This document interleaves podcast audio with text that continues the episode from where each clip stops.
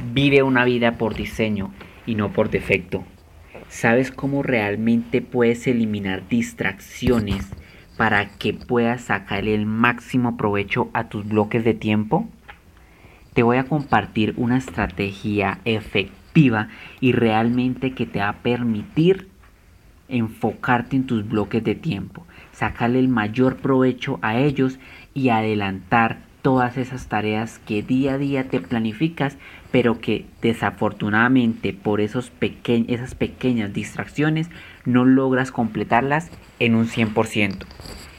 Cada persona tiene muchas tareas o se planifica en su diario a desarrollar tareas personales, tareas para el trabajo, para el estudio, pero por elementos externos se desenfocan situaciones como el celular, llamadas que te entran, ¿sí?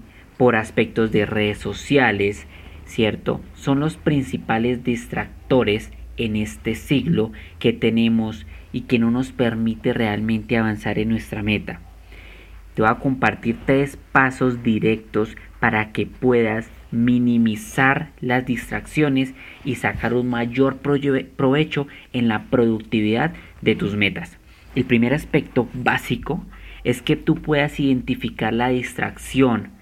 Cabe resaltar que tienes que anotarlas en un papel, en una libreta, que tú seas consciente de cuáles son esas distracciones. Teniendo el ejemplo que te compartí anteriormente, anotas en tu cuaderno, mi distracción es el celular, ya que cuando me llega una notificación lo tomo, reviso y ello se convierte de pasar de 2 a 3 a 5 segundos a pasar a un minuto, 5 minutos en los cuales te desenfocas de la tarea que estabas desarrollando, ¿vale? Ese es primer punto principal. Escribir en un cuaderno, en una nota, las distracciones que estás identificando en el desarrollo de tu meta, ¿vale? En el segundo punto tienes que buscar una manera de cómo eliminarlas. Tienes que ser muy directo. Si tu celular identificas que la manera que te distraes cuando llegan notificaciones, por ende, una principal manera de eliminarlo es que quites y desconectes toda red de internet, datos, wifi, totalmente. Si es posible, lo dejes en modo avión porque muchas personas se preguntarán, es una manera muy drástica ya que requiero de pronto una llamada urgente, etc. Pero tú tienes que analizar el nivel de prioridades en este momento. Si la prioridad es esa llamada que posiblemente llegue o la prioridad es tu tarea que estás desarrollando, vas a darle, valga la redundancia, esa prioridad a alguno de esos dos aspectos. Si tu prioridad es la tarea, celular aparte, modo avión, desconectas datos o modo avión, ¿vale? Ese es el principal aspecto, teniendo ejemplo el del celular. Si hay otro aspecto, tienes que ser muy drástico y enfocarte en cómo lo vas a mitigar. Si es el celular que sin tenerlo o desconectando redes sociales, desconectando internet, al, lo tienes a la vista de tus ojos, puede ser que tengas la tentación de poner el celular, prender datos y mirar quién, a, quién te ha escrito, si tienes algún mensaje, algo por contestar, ¿cierto?